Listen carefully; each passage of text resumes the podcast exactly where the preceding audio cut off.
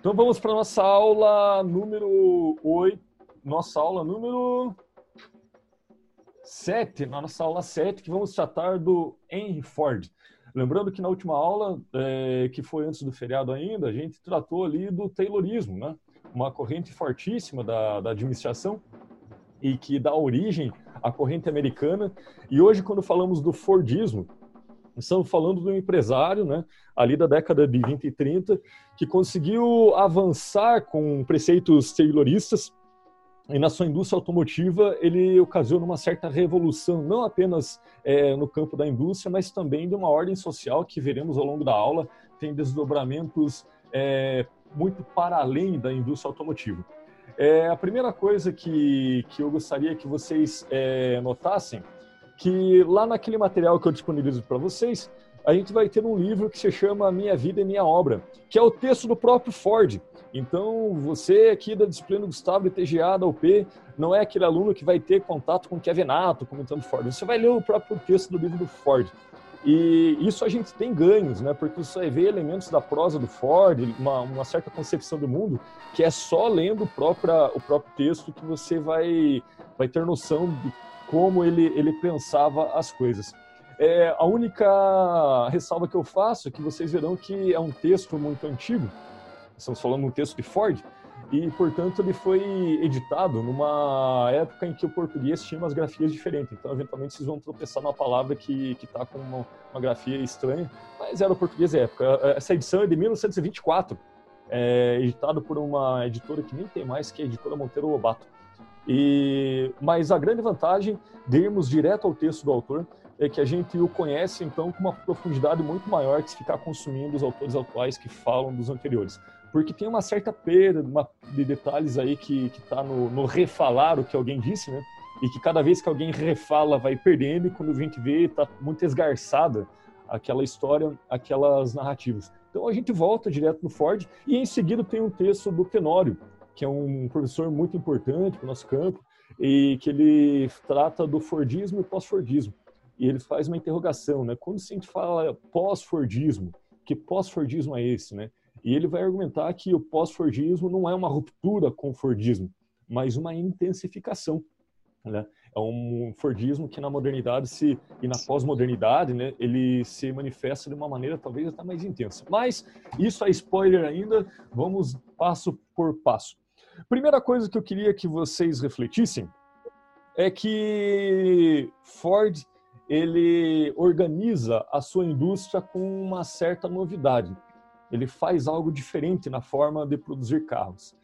A organização dessa planta fabril tem uma particularidade. Vocês sabem me dizer qual é essa grande diferença que ele incorpora, que ele altera na, na planta fabril? Não é a esteira? Esteira, like para a Aline, porque é justamente a linha de produção, esteira de produção, linha de produção. E que isso para nós é trivial. Se você vai em qualquer indústria por aí, você sabe que vai ter uma esteira e vai ter pessoas trabalhando ao redor dela.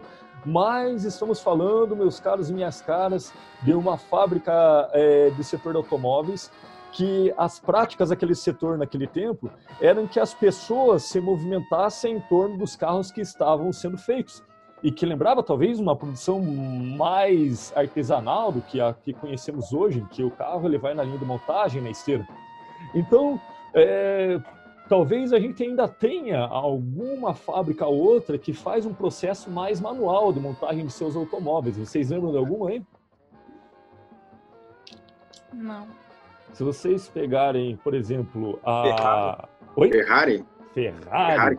Ferrari. Acho, acho, que a Maserati, Lamborghini e, e, esses carrões de luxo, eles são feitos num processo que não é em linha de produção, por isso que são muito caros. Que imagina você é, fazer um carro é, em pequena escala, né? que é o contrário da linha de produção, eleva os valores. Então, uma das razões de ser um carro tão caro é que muitos são feitos num processo mais manual do que o, o, o, os, os, outros, né? embora sejam módulos hoje que as pessoas vão colocando, mas o processo de acabamento, essa coisa toda, é um processo com um certo grau de artesania, de artesanato ainda, de artesanal. É, então, Ford ele errou com esse modelo. E assim como a Ferrari, comparado com um carro popular, vamos pegar aí uma marca de carro popular, digam aí para mim. Ford. A Ford, né? Vamos pegar os Fords. Ford K, né? Qual que é a grande diferença entre uma Ferrari e um Ford K? A primeira? O preço. O preço, claro. O preço. Quantos K a gente consegue comprar com uma Ferrari? Alguns, muitos, né? Por quê? Porque o K é produzido em escala e produzindo em escala, você baixa o valor né, e consegue vender mais barato. A Ferrari, se for nessa lógica dos carros mais luxo, que é produzido é, com um cunho um pouco mais manual, né, que, que não é numa esteira tão automatizada quanto a produção dos Ford Ka, você vai ter um carro que o custo é elevado, mas tem suas particularidades de qualidade, de, de singularidade, né? Tem indústrias, inclusive, que você pode encomendar o seu carro, eles personalizam do jeito que você quiser, né? Vide alguns carros de muito raros, né? Por exemplo, o DeLorean. Quem assistiu o filme De Volta para o Futuro tem aquela máquina do tempo lá que é o DeLorean, né? Um carro que que, que, andava lá em, em, em, 90 milhas e sumia no tempo. E aquele carro tem uns 14 ou 15 que foram feitos folhados a ouro. Então, claro que não é um carro de linha de produção, um carro que é montado com uma certa é, manualidade do processo. Mas, claro, são carros caríssimos. Por que, que eu estou falando tudo isso? Anotem aí, porque a primeira, a primeira característica que tem que ter muito forte, é, saber já na ponta da língua, é que Ford, então, consegue baixar custos de produção através de produção de massa. Né? Ele produz mais da mesma coisa e com isso tem ganhos de escala, baixo custo de produção. E essa é uma estratégia, para sua época, que foi uma estratégia bastante genial. E eu digo para vocês por quê. É, lá na década de 30, você estava nos Estados Unidos enfrentando uma crise terrível, que foi o crack de, de 29, né? Então, uma quebradeira, que alguns dizem que foi maior do que a que temos atual, ou dizem que agora teremos uma quebradeira é, mais severa, né? Mas estávamos falando então de uma população com, com poder aquisitivo decrescente. E tinha uma camada da sociedade, um extrato social, que mesmo antes sequer tinha acesso a comprar carros, porque carros eram muito caros, que eram os operários. Os mesmo, as mesmas pessoas que produziam carros não tinham como comprar carros.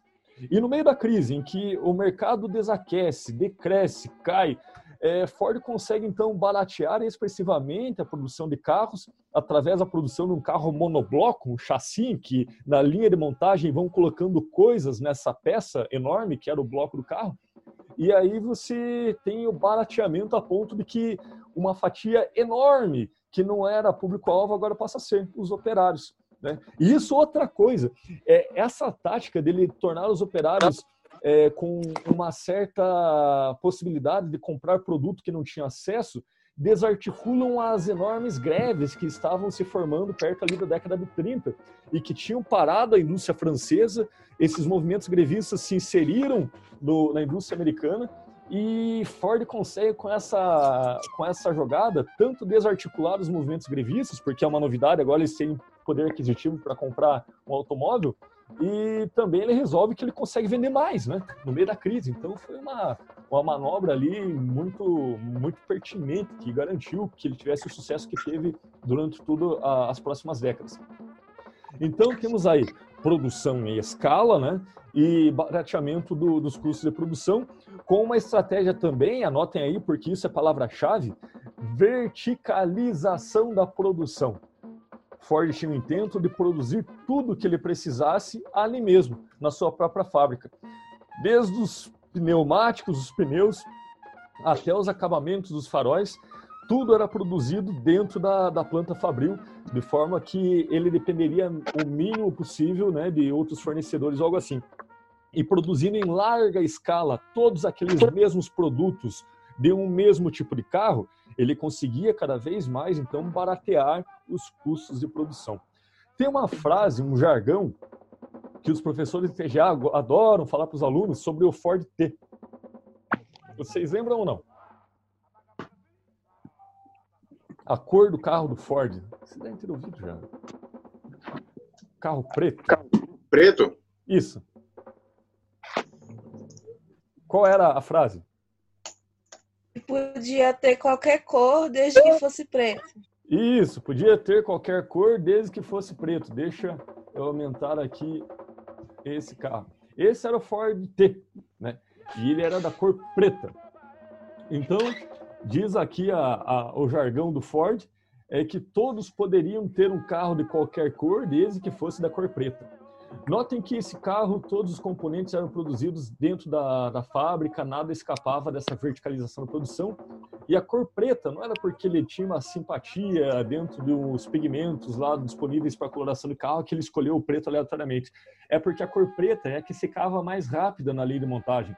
E como ele queria, então, um carro que saísse rapidamente da linha de montagem, porque tinha que ser um carro é, com produção em larga escala para baratear, né?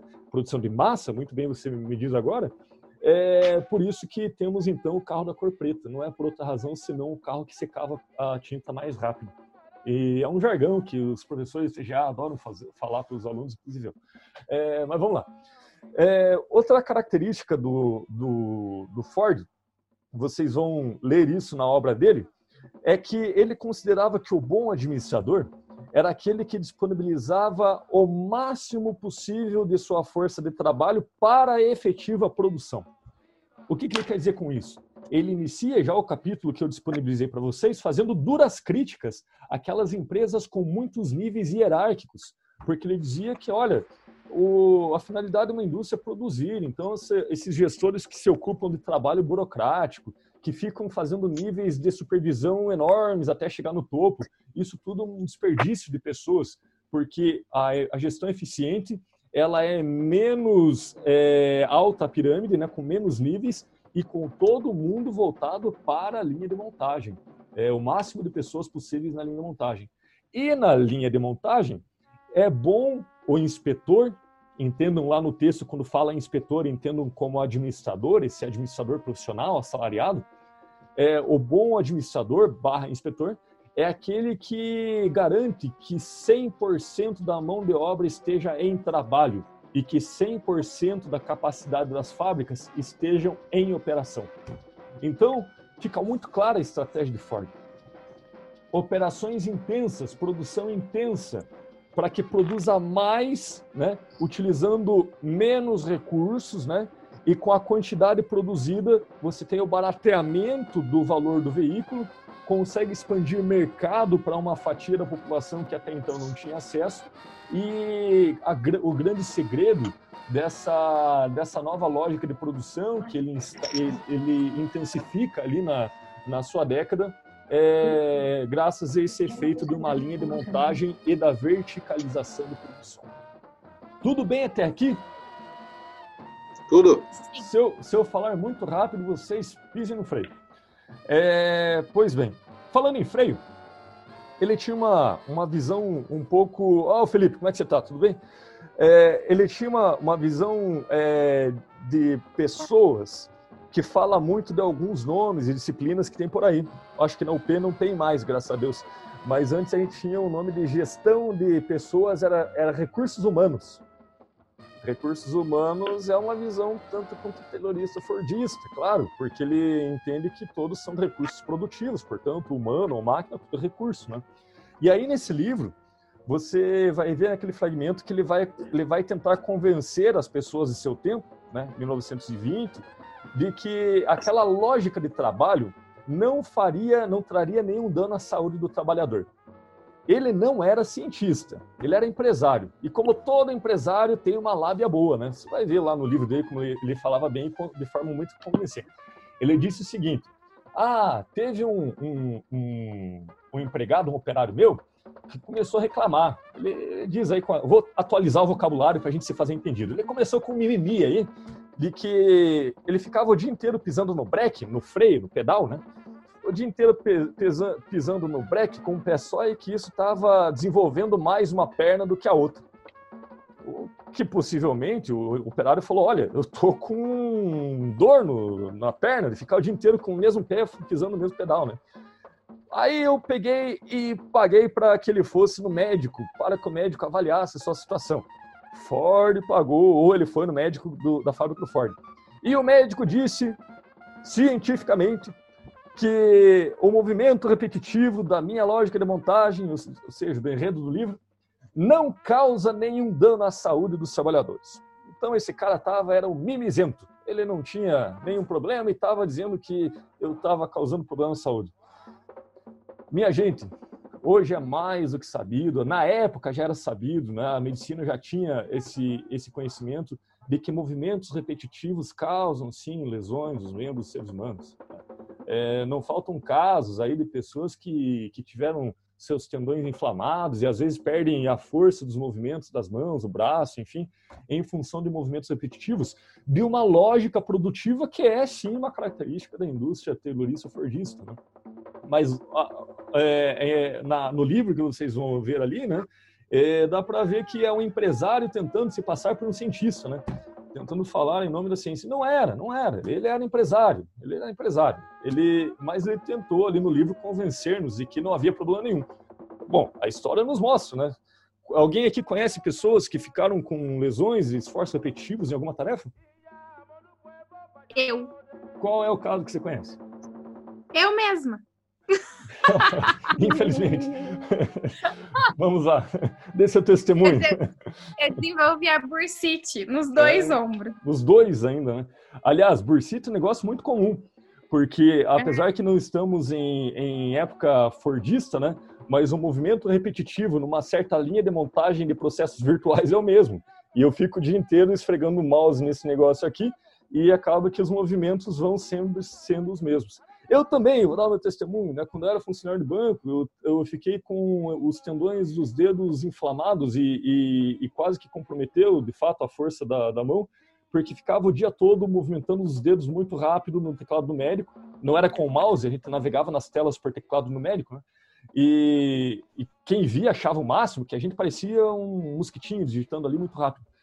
E só que isso ferrou com os movimentos, né? É, tanto que meus instrumentos todos aí, teve uma época que eu estava achando que não conseguiria nem tocar mais, porque acabava que doendo muito para fazer os movimentos de, de, alguns deles.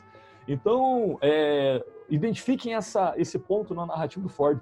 Ele, como empresário, tentando fazer o papel do cientista, e que hoje sabemos que sim, essa indústria tem seu lado positivo, transformou a, a economia a um outro patamar de, de, produção, mas em termos de ser humano, olha, dá para a gente identificar muitas coisas ali a ser discutidas. Há outro exemplo, uma certa é, redução do ser humano a um, um recurso produtivo e uma certa arrogância, vou dizer para você. Você vai ler no texto, depois na semana que vem você vai, vai, vai me contar se você concorda ou discorda é, ou quem já leu pode também concordar ou discordar. Ele vai dizer que, olha, é até bom que tenham tarefas repetitivas, excessivamente simples, porque se não for tarefas excessivamente simples como essa, tem pessoas que passariam fome porque não conseguiriam executar nada mais complexo. Ah, mas é um pouco arrogante, né? Porque não é bem assim. As pessoas fazem aquilo que elas são treinadas, né? E todo mundo tem uma capacidade cognitiva para expandir as suas habilidades, né? Então ali tinha um, uma certa noção de ser humano que era bastante reduzida, mas que reflete a sua época, né? Estamos falando de 1920, onde nos próprios Estados Unidos tinha ainda segregação racial fortíssima. Aqui no Brasil tinha acabado de quase que 20, 30 anos só da, desde a abolição dos escravos, essa coisa toda. Então ele está falando uma época que, que tinha seus problemas. Ô, daí? É, é, eu não quero te cortar nada, mas é que o senhor falou agora do livro, eu cheguei um pouco atrasado na aula, já tinha começado, eu não sei se o senhor falou ou não, é porque eu entrei na sua matéria hoje não achei link de livro nenhum para ler. Eu sempre gosto de ler antes, mas hoje não achei. Ah, Onde que eles estão? Eu dá uma olhada e atualiza, porque talvez eu, eu tenha mexido à tarde e disponibilizei num horário depois que você passou por lá. Ah, não, eu, eu olhei, era umas três e meia, quinze para as quatro. Eu acho que eu tive um problemão hoje, é, em que alguns links estavam ocultos. O do Faiol estava oculto, tanto que eu decidi ah, ligar para outra semana. Mas sim, se você sim. puder fazer o um favor, dá uma olhada se agora tá ok esse, esse link lá para a gente. aparecendo, professor. Tá aparecendo é agora? Tá. Uhum. Ah, Os então dois beleza. livros. Estando agora, é, tá tranquilo. É. Até, inclusive, a gente abriu uma, um fórum ali no, no, nosso grupo do WhatsApp, sabendo se é ter ou não é ter esses livros para ler e, e as sim, perguntas, ninguém achava. Então, é. pode que foi, foi disso, então. É, foi disso. Eu, eu, eu me tá. desculpo ah. com vocês, porque não, não. é questão de um clique de estar disponível Sim. ou indisponível e passou batido e, tá e bom. acabou ficando ruim. Então, bora, obrigado. Não, obrigado Desculpa, você por me informar. Ô, Dair, eu Oi. vi os livros, mas eu não tinha entendido que vocês estavam falando do livro. Eu achei que vocês estavam falando só do vídeo que não tinha sido disponibilizado. Não, era dos, dos livros mesmo que, que veio a conversa. É, ah, é, mas o, é, mas o livro agora, então, só garanto que está acessível ali. É, tá bom. Mas obrigado pelo registro. Obrigado pelo registro. Então, temos aí um, um, Ford que representa a mentalidade do seu tempo e as pessoas eram, de fato, recursos industriais. Aline. Prof, é, eu vi no, no livro que o Ford dizia que ele não se importava com a qualificação das pessoas. Daí ele até diz lá que eles não buscavam coisas do passado daquele funcionário, eles simplesmente contratavam e o funcionário ia é, crescendo dentro da empresa. É uhum. isso mesmo que ele é. dizia? Ele, ele fala: pouco importa o título, o que importa é que ele mostre serviço e que ele tem aspirações. E que a, ele, ele vai dizer aí no livro que a coisa mais difícil não é encontrar pessoas com conhecimento técnico, o difícil é encontrar pessoas engajadas no trabalho. Com vontade de trabalhar. É, eu vi isso que ele é, falou. É, e o discurso dele vai nessa direção. É, ele diz que é no pós-Fordismo que começa a entrar as, aquelas engenharias, né? Que daí são as especializações. Uhum. É isso? Exatamente okay. isso. No pós-Fordismo é que uh, o, essa, esse conhecimento científico ele acaba fazendo uma, uma diferença enorme porque entramos no campo da reengenharia, um movimento que veio aí nos anos 80 e que aí faz toda a diferença. Mas o, no discurso Ford é isso. Não importa título, a gente quer pessoas engajadas no trabalho com capacidade para evoluir. Não adianta ter o conhecimento e não colocar em prática. É uma mentalidade muito pragmática, né? E de fato, que diz hoje também, às vezes você tem um sujeito que tem toda a diplomação possível lá, e mas que na hora de entregar o trabalho não entrega, mas tá, né? O título garante o quê, então, né? Então, de certo modo, o Ford, ao seu modo, à sua época, também ele fala um pouquinho de algo que a gente pode trazer para hoje, né? É, e olha, eu acho que é um pouco disso, né? Se, se o sujeito tem títulos, ok, mas o, que, que ele converte desses títulos em entregas reais de trabalho, né? E de, de, enfim, na lógica que ele, que ele pretende jogar esse jogo, né? Então, é, nesse sentido, até que, que não, não, não, não, dou, não tiro razão de Ford. Mas ele tem uma concepção de ser humano que ser humano é meio preguiçosão, assim, isso é problemático, né? Porque é, se ele está reclamando, o ser humano está reclamando no contexto da fábrica, pode ser que ele tenha razão, pode ser que tenha os nervos doendo, né? Não necessariamente que, que não, que é sempre preguiça ou algo assim. Né? Então, tem, tem essa, essas coisas que a gente hoje consegue ler com uma criticidade à luz da ciência também, né? À luz da medicina, sabemos que sim, o movimento repetitivo causa lesões no ser humano, coisa que ele negou na época. É, que mais que é importantíssimo que vocês saibam nesse momento? Ah, claro, como estava esquecendo? O Ford, ele instaura um regime de produção de massa e que tem tanto sucesso e que ele expande. Ele vai para muitos setores. Né? Então ele começa ali fabricando carro tal, mas esse modelo de se produzir bens em massa, ele se expande. E eu diria até que ele se expande tanto que hoje é tão popular que a gente não se dá conta dessas lógicas que estão aí nas nossas vistas durante todo esse tempo. Por exemplo, se você vai num shopping, na época em que o shopping está aberto, não na, na quarentena, você vai na praça de alimentação, preste atenção o quanto daquelas lojinhas de comida elas têm princípios fordistas e tayloristas. Olhem quantos em que a lógica do trabalho é uma esteira e o produto vai passando de mão em mão até que chega no último e está pronto. Os sanduíches, os hambúrgueres, todas as marcas lá praticamente vai ser isso, né? E, e, e, e talvez toda vez que vocês forem no shopping agora vocês vão lembrar do Gustavo falando disso. Ah, o Fordismo ele, ele ultrapassou a indústria automotiva, ele chega nas nossas vidas. Eu digo mais, eu digo mais. Ele produz bens em massa, consumo de massa e consumidores de massa. Não de massa italiana, de massa em massa, né? Mais a mesma coisa. Grande quantidade. Ô, é, professor. Oi. É, nessa questão do, do hambúrguer aí que você comentou, eu não sei se o pessoal já assistiu o filme do McDonald's. Eu não. Sim. Eu já. É muito bom. É? Conta aí. Ele faz o, ele faz um projeto, um dos caras ali, né? Depois no meio do filme lá para não contar, ele faz um projeto, leva a equipe inteira dele para ele poder montar a cozinha com que eles otimizem o espaço e cada um faça um passo a passo, sabe?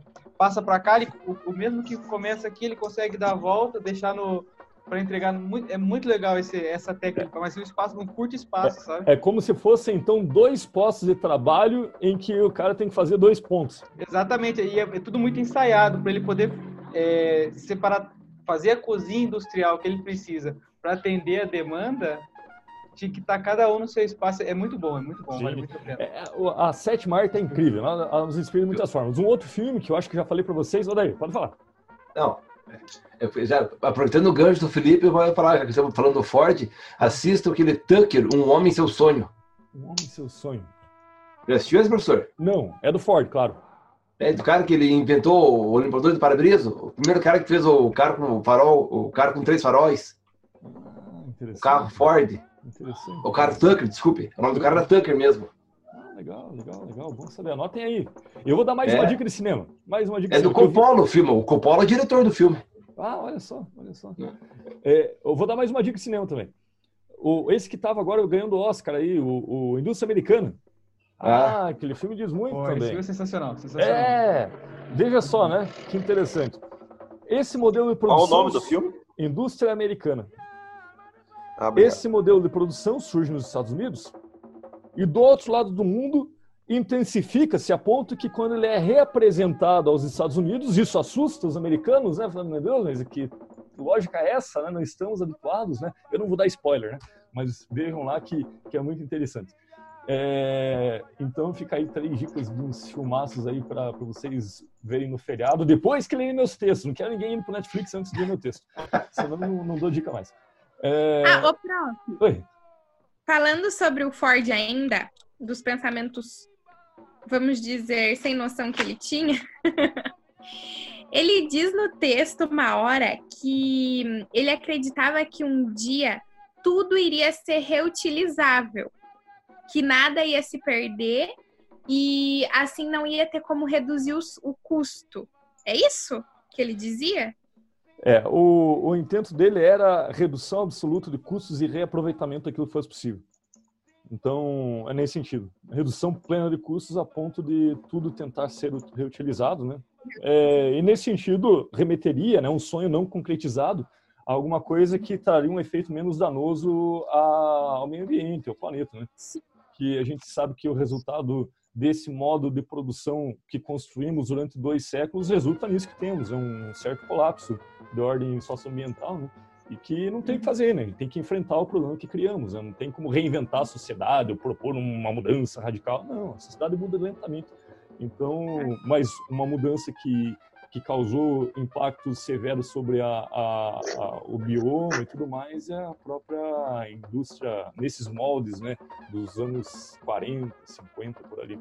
Aliás, né, é, se você pegar os anos 50, o termo desenvolvimento ele foi fundado é, ligado à indústria ali nessa época. E o subdesenvolvimento, como somos conhecidos aí no discurso do Norte Atlântico, como países subdesenvolvidos, ele foi inaugurado no discurso do presidente Truman dos Estados Unidos em 49, em que ele fala, olha, os países subdesenvolvidos terão nosso apoio para industrializar-se.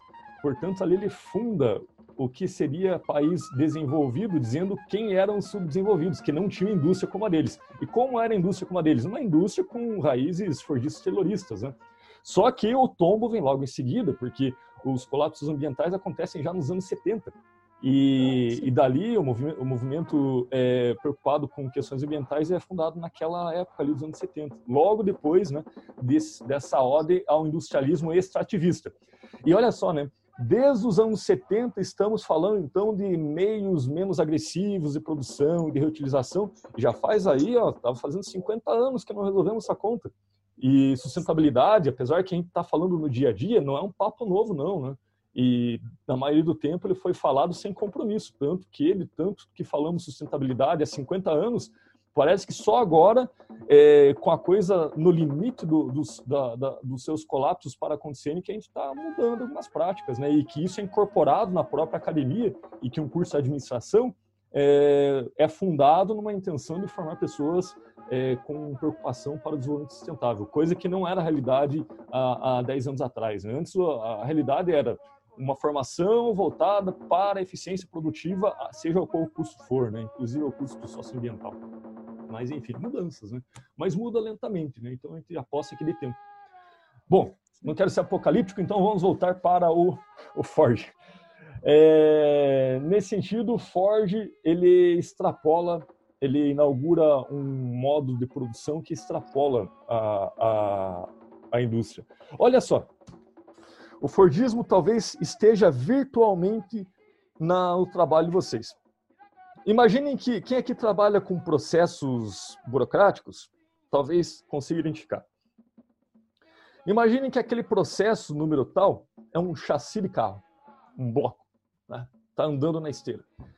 E aí ele vai passando pelas mãos de um a um e cada um coloca uma informação, compila uma coisa, análoga a apertar um parafuso daquele processo, e ele vai passando numa esteira virtual em que tem um certo ritmo, se você não cumprir aquele ritmo gera um gargalo e isso é indesejado para o trabalho burocrático atual, né, virtual, e é como se tivesse uma esteira virtual passando na nossa frente, né? Todos os dias você recebe uma demanda de trabalho virtual, agrega coisas nela, como faziam os trabalhadores do Ford, num movimento repetitivo de vai e volta de mouse e aperto do mesmo botão no teclado. E então a gente tem uma espécie de pós-Fordismo, que é uma intensificação do Fordismo no contexto da informação. Uma leitura muito própria, muito particular minha, mas que eu coloco como metáfora para a gente refletir aí sobre, né? É, então o processo Fordista ele produz produtos em massa, consumidores em massa, né? E uma sociedade cada vez mais parecida e em massa. Todo mundo tem os mesmos comportamentos, os mesmos hábitos. Quer uma, um outro exemplo? Se você, ah, vamos dizer que você nasceu há, há 50 anos atrás, máquina do tempo, peguem a DeLorean né, e vão para 50 anos atrás. Se você fosse para um outro país, por exemplo, um país capital da China, né, e lá na China, na capital, você teria uma sociedade totalmente diferente, com hábitos totalmente diferentes, consumindo coisas totalmente diferentes e trabalhando em ritmos totalmente diferentes.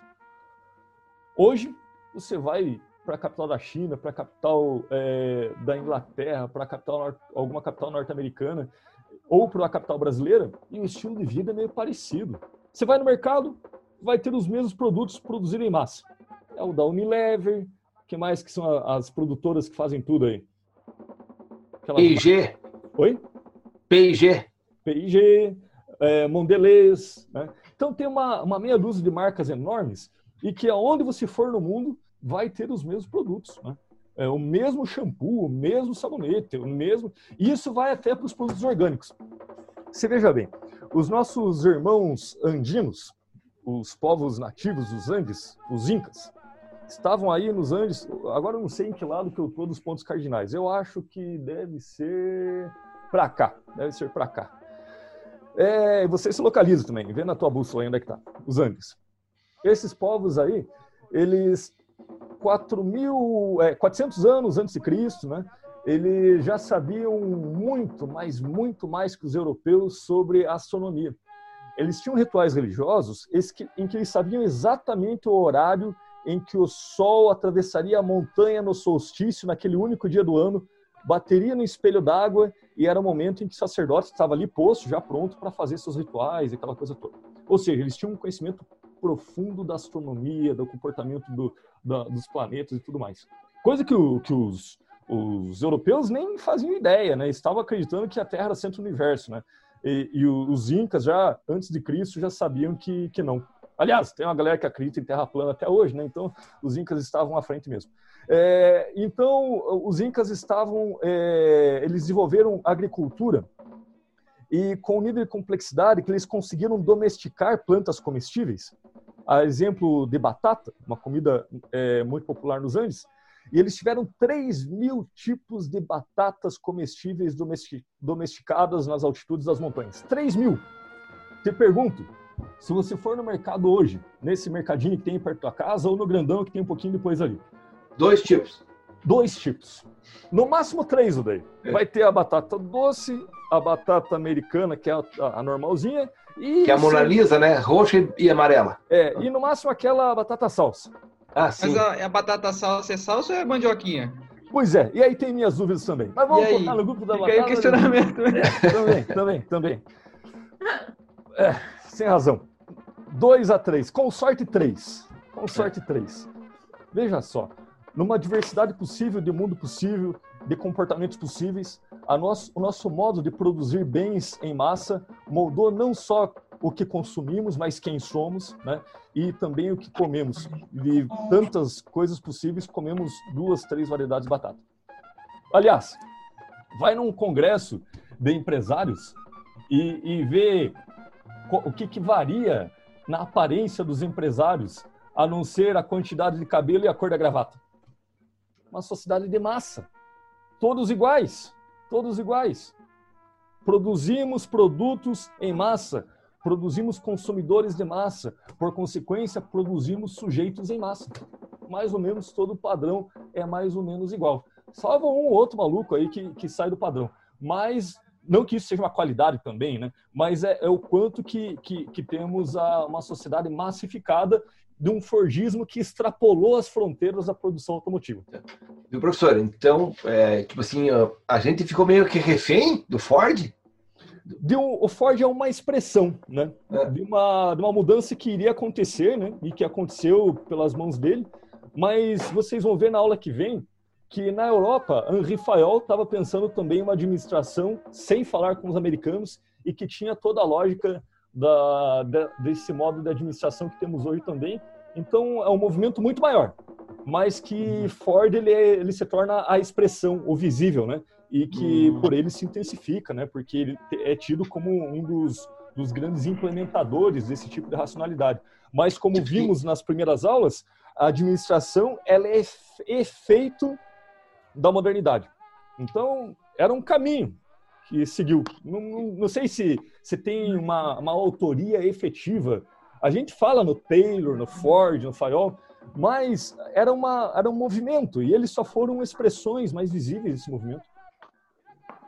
É, mas pelo que puedo entender, na época dele existiam outros que nem eles em vários lugares do mundo, mas é, o exemplo dele, ele foi o que mais se destacou, digamos assim. Que popularizou, que popularizou. É. É. Tem outras coisas, talvez, que gente poderia dar exemplo, né, de, de saberes em que tem um sujeito que se destaca, né, que tem prestígio e, e representa a mentalidade da sua época, mas que, que na verdade, é, não é um pensamento 100% só dele, que ele está num contexto favorável.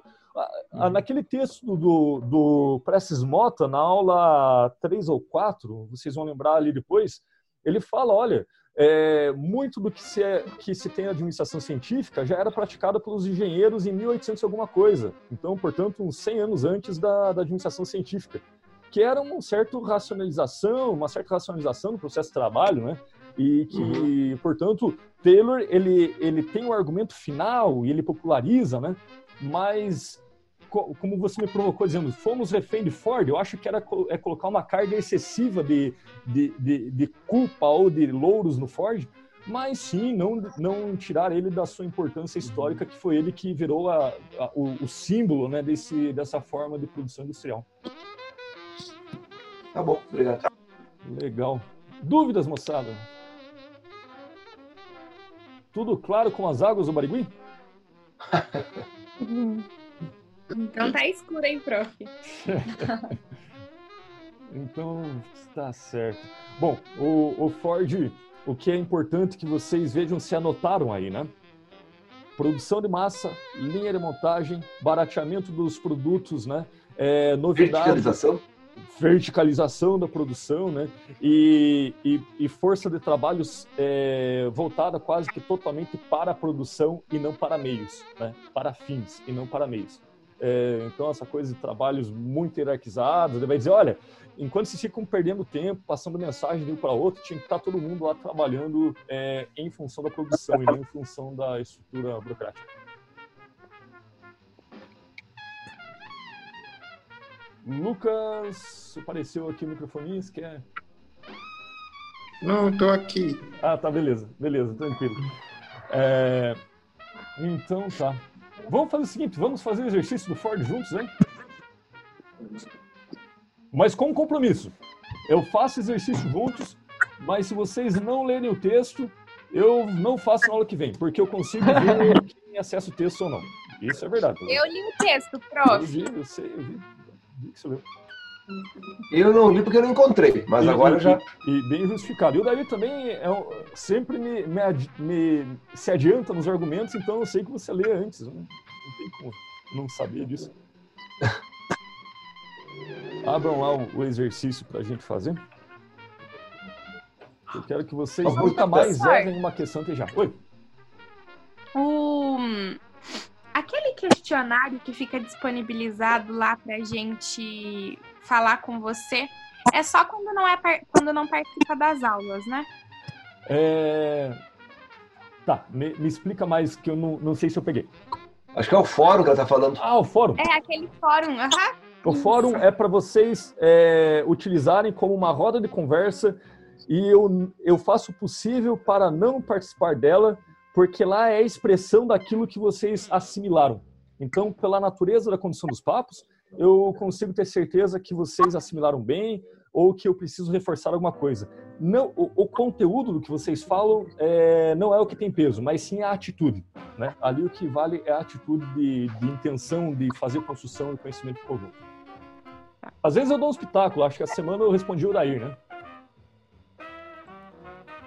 Professor, eu escrevi, olha, eu sinceramente eu não vi sua resposta, vou ver é, hoje. É, eu, eu, eu, te respondi lá, depois vocês continuam. Não, tá bom. Mas eu não tô mandando não, tá, professor? Vamos lá, abram seus exercícios. Não, mas tem, tem bastante discussão, tem bastante gente tem, escrevendo tem, lá. Tem, tá legal. Bacana. Todo mundo com exercícios apostos? Sim. Então vamos lá. Quem lê para mim hoje? Eu. O Adair. Assim que o meu abrir aqui, que estou tentando abrir, mas tá, só, tá muito, a internet tá ruim hoje, tá? Sabe que vocês levaram sorte que minha internet não caiu, mas as aulas anteriores todas têm caído aí. E é uma coisa que todo mundo tá usando, né? Tem muito. Aham. A minha mas... tava ruim hoje. É. Quase não consigo apresentar o trabalho. É, verdade. Eu acho que tá sobrecarregado essas coisas aí dos operadores da internet. O professor, só confirmando, é o exercício aula 7 mesmo, né? Isso, eu localizo o Forge. É, já está abrindo aqui já. Já leio para vocês então. Isso. E aí, só recado paroquial, né, enquanto ele abre aí. É, eu deletei o que seria a aula 9. E vai ficar aula 8 como Rifael, depois vai pular para 11 só seguir o, as datas, não se preocupe com o número do tema. Né? Seguem a data. O que está na data está valendo. A data da aula está tudo certo, né? É. Porque agora com essa reorganização da data da prova, então vai dar uma bagunçada ali, mas o... segue a data que está ali que não tem erro. Tá. Tá todo mundo aí? Posso começar a ler? Tá. Valeu, Lucas. Pode, David. Não sei se estão. Se ninguém ah. falou o contrário, toca o barco. Tá. Só. Tá girando aqui a bolinha, tá girando. Vamos fazer uma corrente de, de intenções aí para que a internet melhore. Nossa. Professor. Oi. Estamos três? Tá, beleza. Posso ler? Fazer uma pergunta.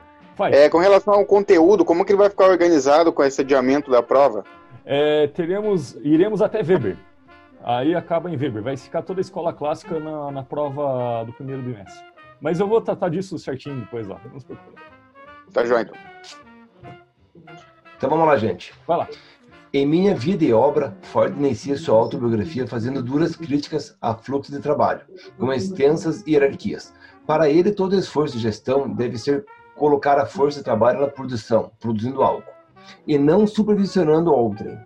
Nesse sentido, seria a obrigação dos diretores dispor todo o plano de trabalho de tal maneira que todas as repetições cooperassem numa só finalidade comum, produção eficiente. Verdadeiro ou falso? Verdadeiro ou falso, moçada? Verdadeiro. Só ali verdades, aí só tem verdade, Ford. Verdadeiro. Tudo isso é verdadeiro. Então vamos lá, pergunta 2. Ford pensa sua linha de montagem de forma que a única preocupação do operário seja com a execução de sua tarefa, sob a certeza do pagamento por aquilo que produz. Por isso, sustenta duras críticas ao excesso de formalismo burocrático que toma, que toma um tempo dos funcionários.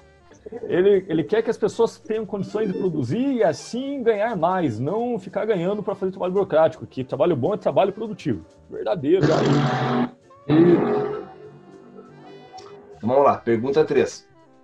Ford é conhecido como o industriário que consolidou a linha de montagem em que o produto, em que o produto, o carro ainda em produção se deslocava em uma esteira onde ficavam os funcionários. A organização de trabalhadores numa esteira de produção induziu transformações para além da produção de automóveis Ford, mas na construção de uma nova lógica de produção de massa, de consumo em massa e de uma sociedade massificada. Verdade. Verdadeiro. Verdade. Verdadeiro, né? Verdadeiro. Vá onde for, hoje todo mundo é mais ou menos parecidão aí. É.